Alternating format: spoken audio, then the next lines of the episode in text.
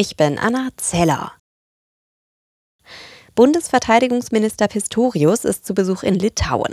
Er will unter anderem die in dem Land eingesetzten Soldaten der Bundeswehr treffen. Deutschland hatte zuletzt die Truppenpräsenz in Litauen verstärkt. Nach der Landung am Abend ging es für Pistorius zunächst zum deutschen Einsatzkontingent des NATO-Gefechtsverbandes. Während seines Besuchs will der Minister noch eine Übung mit den litauischen Streitkräften und der Bundeswehr beobachten. Aktuell trainieren mehrere hundert deutsche Soldaten vor Ort.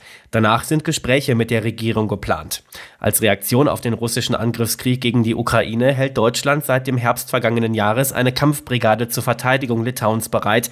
Die NATO will damit im Baltikum Entschlossenheit demonstrieren. Timo Müller, Nachrichtenredaktion. Zwei Tage lang haben die Spitzen der Ampelkoalition auf Schloss Meseberg beraten. Kanzler Scholz sprach danach von konstruktiven Beratungen. Man habe sich in verschiedenen Streitfragen angenähert. In ganz kurzer Zeit sollen nun verschiedenste Vorhaben zum Abschluss gebracht werden, so Scholz. Kritik kommt aus der Opposition. CDU-Chef Merz etwa warf der Ampelkoalition politischen Stillstand vor.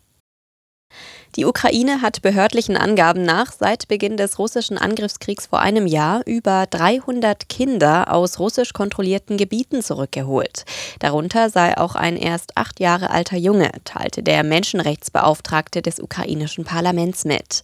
Die Ukraine wirft Russland vor, immer wieder Kinder aus dem Kriegsgebiet gewaltsam zu verschleppen. Zum ersten Mal sind in Deutschland zwei Klimaaktivisten der letzten Generation zu Haftstrafen ohne Bewährung verurteilt worden. Das Amtsgericht Heilbronn verhängte gegen beide Männer Freiheitsstrafen von zwei bzw. drei Monaten. Sie hatten sich Anfang Februar auf einer Straße festgeklebt. Wegen früherer Delikte wurden die Strafen nicht zur Bewährung ausgesetzt. Zur Eröffnung der internationalen Tourismusbörse hat Bundeswirtschaftsminister Habeck einen nachhaltigeren Tourismus gefordert.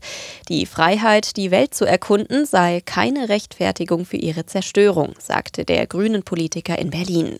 CO2-Kompensationen reichen Habecks Ansicht nach nicht aus. Er fordert weitergehende Maßnahmen.